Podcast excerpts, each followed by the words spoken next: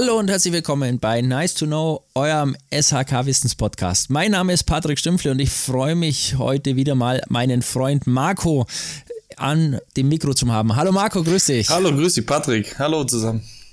Ja, jetzt haben wir natürlich schon über einiges gesprochen. Wir haben viel über Holz gesprochen. Wir haben über viel jetzt eigentlich im Endeffekt über die Verbrennung. Über Pellets haben wir schon alles gesprochen, Marco. Aber ich denke mal, über ein Thema haben wir noch nie gesprochen und das sollten wir mal auch wissen. Was ist denn eigentlich ein Kamin? Und ich würde mal sagen, viele werden heute überrascht sein, was denn überhaupt der Kamin denn selber wirklich ist, weil viele, für viele ist der Kamin von unten bis oben und wir werden nachher jetzt in diesem Podcast lernen, dass der Kamin tatsächlich wesentlich kürzer ist. Marco, aus welchen Bauteilen setzt sich denn so ein Kamin eigentlich zusammen? Also, ähm, ein Kamin besteht aus folgenden Bauteilen. Ähm, ein Kamin ist erstmal natürlich ähm, unser Kaminofen. Das heißt, ähm, der Kamin ähm, setzt sich einmal aus, der, aus dem Feuerungsraum zusammen, aus ähm, sogenannten um Umlenkblechen, die die Wärme umlenken, dann um, ähm, unser Rauchabgasrohr zählt dann noch dazu. Dazu gehört natürlich auch unser Feinstaubfilter. Da gibt's ja auch einen Podcast dafür, ähm, warum wir diesen brauchen. Dann setzt sich zusammen unter der Kaminscheibe, der Kamintüre. Die ganze Kaminverkleidung zählt damit dazu von unserem Kaminofen. Und dann hinten raus natürlich die Anbindeleitung an unseren Schornstein und dann natürlich unser Schornstein, der nach oben geht. Genau, also der Kamin, ihr habt ja schon mitbekommen, ist im Endeffekt tatsächlich bis zum Schornstein und alles, was in der Wand nach oben geht, ist dann der Schornstein und eigentlich nicht mehr der Kamin. Umgangssprachlich natürlich der Kamin. Marco, mal kurze Frage, was ist denn genau der Feuerraum? Weil du hast vom Feuerraum gesprochen, um was geht es denn genau eigentlich in diesem Feuerraum? Also in diesem Feuerraum ist im Endeffekt so, dass dort unser Holz natürlich liegt. Also wir reden jetzt hier gerade von festen Brennstoffen, das heißt unser Holz oder unsere, unsere Pellets oder was auch immer ich da verbrenne. Ähm, das liegt im Endeffekt unserem Brennerraum. Der Brennerraum wird dann natürlich so definiert, ähm, dazu zählt natürlich auch die sogenannten Zuluftöffnungen, das heißt Primär- und Sekundärluft. Ähm, unser Rost, der da drinnen liegt, wo unser Holz drauf liegt, das ist eigentlich so der Brennraum. Natürlich gehört dazu auch unsere Schamottsteine, die an der Seite uns die Wärme dämmen, dass der Ofen nicht zu warm wird im Außenbereich. Ähm, das ist eigentlich so der, der Feuerungsraum. Jetzt hast du was von Umlenkplatten so genannt im Endeffekt. Was sind jetzt genau die? Um was geht es jetzt da in diesen Umlenkplatten?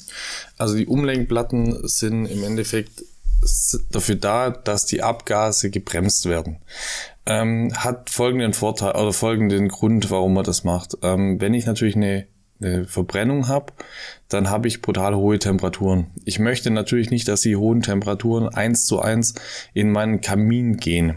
Das heißt, ich muss irgendwie gucken, dass ich die Rauchabgase so lange wie möglich in meinem Wohnraum halte. Ähm, wir kennen das von unseren Holzvergaserkesseln oder von unseren normalen Pelletskesseln. Da haben wir sogenannte Wirbelatoren sogar drinne. So ähnlich kann man das sich bei den Umlenkplatten auch vorstellen. Ähm, ich bremse meine Rauchabgase ab, halte die so lang wie es geht im Raum.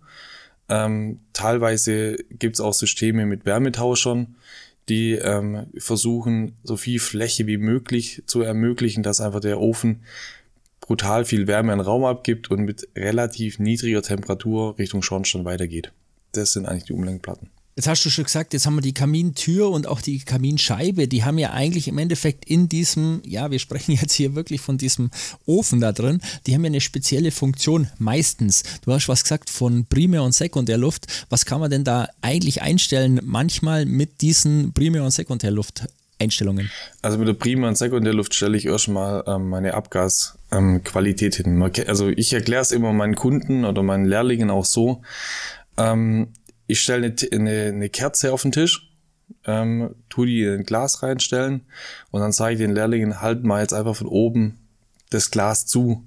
Und auf einmal haben die wirklich eine schwarze Hand. Ähm, das kommt davon, weil im Endeffekt das Feuer braucht ja eine gewisse Luftzufuhr. Und wenn ich die Luftzufuhr nicht optimal regel ähm, und die Flamme entweder am Ausgehen ist oder zu viel Luft kriegt, dann stimmen meine Abgaswerte nicht. Und das kann ich über diese Primär- und Sekundärluft regeln. Ähm, bei unseren zentralen Lösungen, das heißt Holzvergaserkessel, Pelletskessel und so weiter, wird das mittlerweile, ist das eigentlich marktüblich oder gängig, ähm, dass man das Ganze über eine Lambda-Sonde regelt. Das heißt, die Lambda-Sonde misst den Restsauerstoff und über diesen Restsauerstoff ähm, kann ich dann diese Primär- und Sekundärluftklappe regeln. Entweder zusammen, also im, im Verhältnis zueinander, oder halt ähm, je nach Herstellern auch unabhängig voneinander.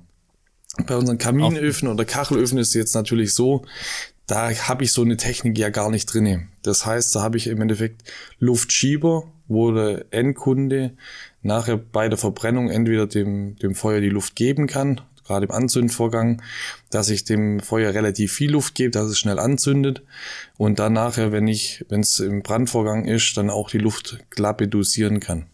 Ja, jetzt sagst du schon, also das ist schon, man sieht schon, da ist schon einiges dabei. Ganz wichtig, wenn die natürlich die Primär- und Sekundärluft auch wirklich perfekt arbeitet miteinander, kann man da an diesen Kaminscheiben auch einen wirklichen, ich sage jetzt mal Kaminspülung machen. Das heißt also eine Scheibenspülung machen und das funktioniert über diese heißen Abgase. Ist ganz einfach. Das heißt, wenn ich Primär und Sekundär dementsprechend zuschiebe, gibt es oben, kommt jetzt ein bisschen auf den Hersteller natürlich drauf an, immer auch oben Löcher und diese heißen Abgase, die ja sehr, sehr heiß sind und äh, spülen sozusagen an dem Fenster entlang runter und verbrennen uns sozusagen die kompletten, ja, Ablagerungen wie Ruß oder so weiter und spülen die dadurch frei. Deswegen ist es eigentlich ganz einfach. Ich lenke das um, bringe die heißen Abgase über das Fenster nach unten und verbrenne da die letzten Teile die sozusagen da vor Ort an diesem Glas haften und spüle die sozusagen frei. Das heißt eigentlich, ich verbrenne die nochmal oder vergase die nochmal perfekt und damit wird dann im Endeffekt diese Kaminscheibe wirklich offen und ich sehe das komplett.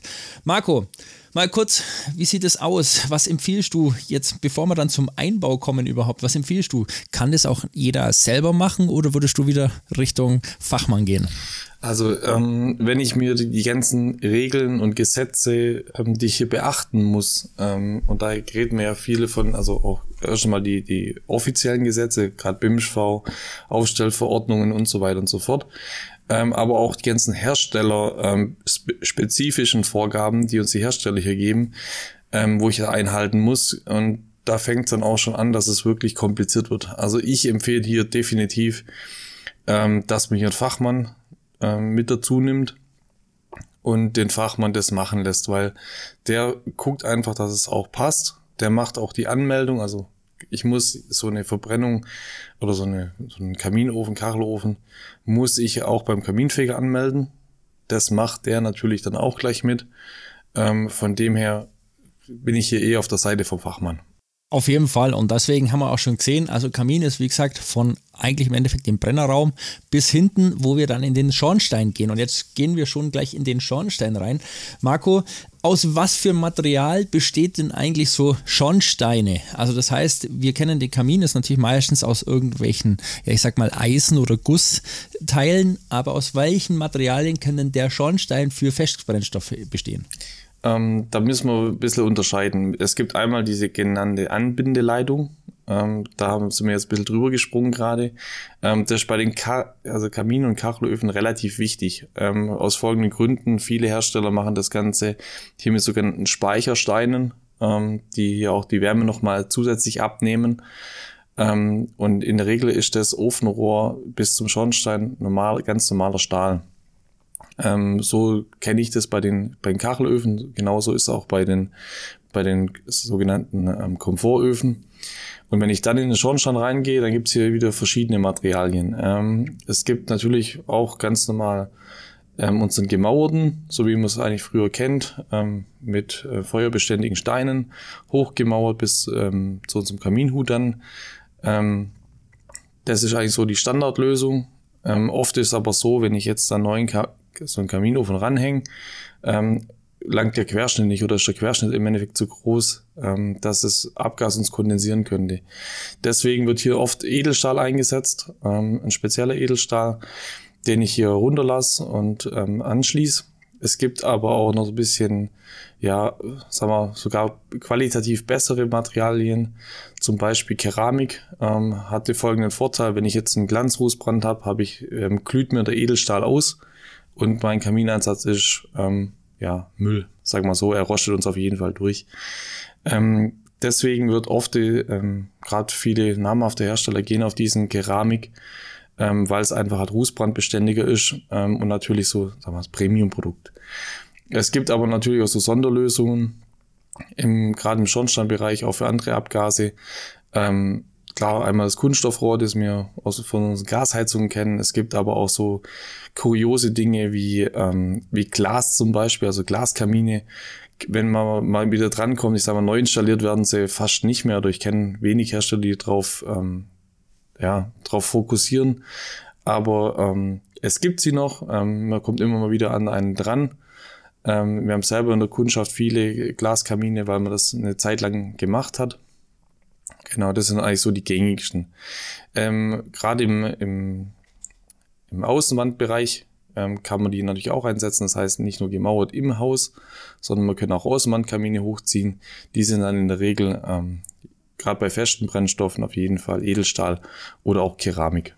Genau, und du sagst es auch schon, was ganz wichtig ist, ist auch grundsätzlich immer noch nicht nur die fertigen Edelstahl, sondern meistens sind die ja tatsächlich auch noch isoliert. Dann wird auch meistens Mineralfaser genommen. Also es muss auch ganz einfach drauf passen und das ist auch ganz, ganz wichtig. Was auch viele vergessen bei solchen Aktionen sind tatsächlich, dass wir auch hier einen Kondensatablauf brauchen. Also dieser Schornstein sollte, wenn möglich, immer an einem Kondensat und es kommt nicht wenig Wasser da unten raus. Also ich sehe das immer wieder im Neubau, wenn dann unten nur so ein Eimer unten dran ist und dann sind sie, beschweren sie sich, wenn ich dann da hinkomme und ich sehe dann, dass das komplette Wasser unten rausläuft. Also du hast es schon richtig gesagt, wir haben halt heutzutage durch diese ganzen Umlenkungen, je nachdem, was wir für einen Kaminofen auch haben oder auch wassergeführte Kamine, wenn wir das einfach so haben, wir, müssen wir uns ganz ehrlich sagen, dann haben wir teilweise wirklich Kondensation in unseren Schornsteinen drin und das ist nicht ganz wenig, je nachdem, wie viel Luftfeuchtigkeit natürlich draußen ist. Was auch ganz wichtig ist, was ich auch oft sehe, dass wir unten dieses Türe, also diese, ja, ich sag mal, diese Zugangstüre, die Zuluftgitter und sonst was, gerade bei Neubau, weil das haben wir oft so, dass viele das gar nicht sehen, das teilweise zu ist. Und dieses Hinterlüften ist sehr, sehr wichtig, weil es schwitzt auch, auch wenn diese Öfen teilweise nicht ja ich nicht mehr im Betrieb sind, dennoch hast du immer gewisse Temperaturen da innen drin und das kann schwitzen und das kann ebenfalls zu Schäden kommen. Deswegen ist ganz wichtig, dass diese Hinterlüftungsgitter, die unten sind, in dem Bereich so circa meistens so 50 Zentimeter hoch sind, gerade im Neubau auch wirklich offen sind. Ja, Marco, das ist natürlich schon einiges, wenn man das so sieht. Und auch hier wieder meine Frage an dich, fachmännisch, äh, wie sieht es aus? Sanieren, äh, würdest du sowas komplett sanieren oder komplett neu machen immer? Also ich sag mal so, ähm, viele viele Kessel sind gar nicht so schlecht, die im Bestand sind. Deswegen bin ich da oft gern auf der Seite vom Sanieren. Ähm, einfach aus dem Grund raus, gerade wenn ich jetzt einen bestehenden Kamin habe, der schon meine Brandschutzauflagen erfüllt ähm, und ich einfach keine anderen Gegebenheiten habe, warum soll ich da nicht ein, ein Edelstahlrohr runterlassen ähm, und soll den Kamin innen drin sanieren?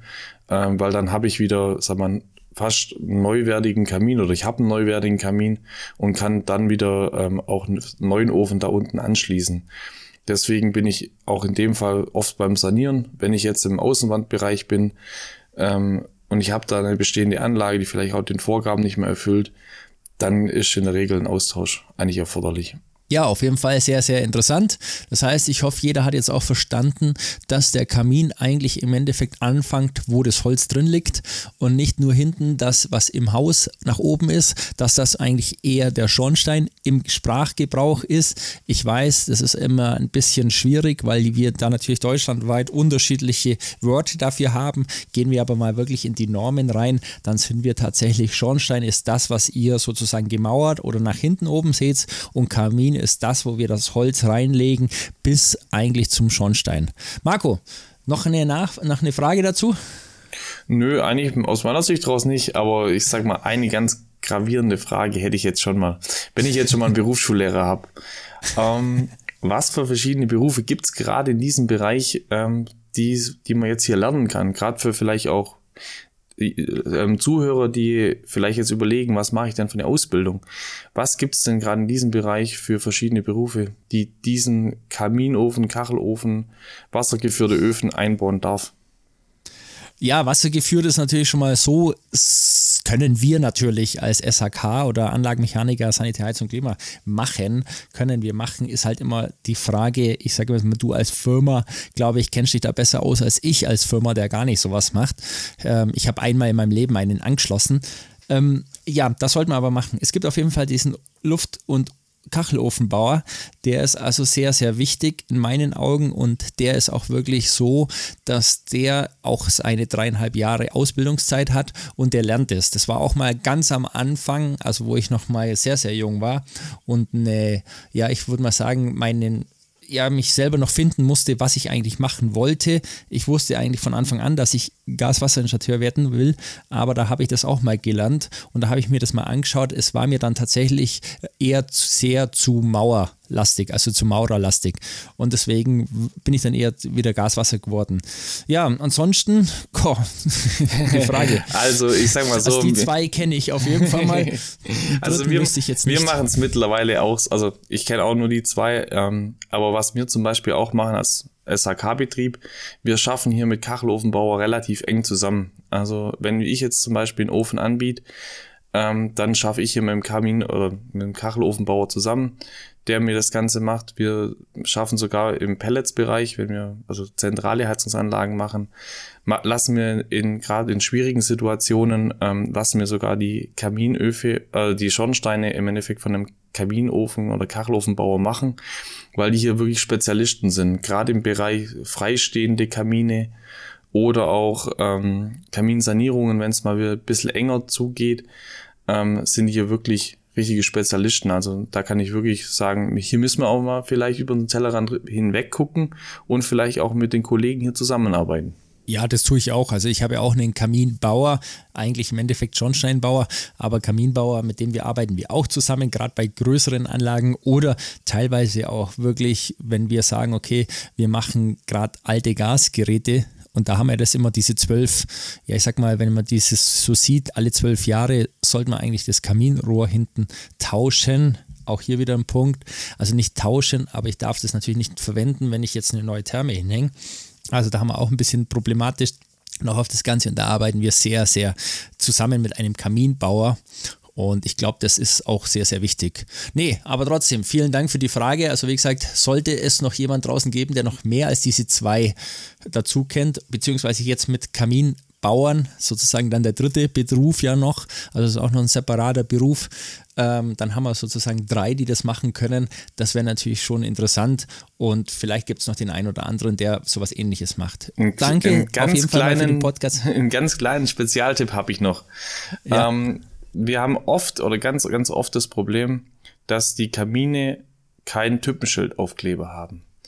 Ähm, das ist wirklich, achtet drauf bitte, wenn ihr so einen Kaminofen oder so einen Kachelofen aufstellt, geschweige denn auch einen Kamin dazu baut, klebt wirklich dieses Typenschild von diesem Schornstein mit drauf, dass man einfach sieht, ähm, wo der Schornstein eingebaut wurde, von wem und was von Material verbaut und was von Hersteller, dass man hier einfach auch die Zulassungen hat, wenn man mal den ähm, Kaminofen oder den Kachelofen austauschen muss. Auf jeden Fall, weil das ist, glaube ich, immer sehr, sehr gut. Okay, alles klar. Dann wünsche ich dir einen schönen Abend, Tag oder wann ihr uns einfach hört, je nachdem, wie ihr uns hört. Ich würde sagen, bis zum nächsten Nice to Know Podcast. Euer Patrick Schimpfle. Vielen Dank. Servus. Servus, macht's gut.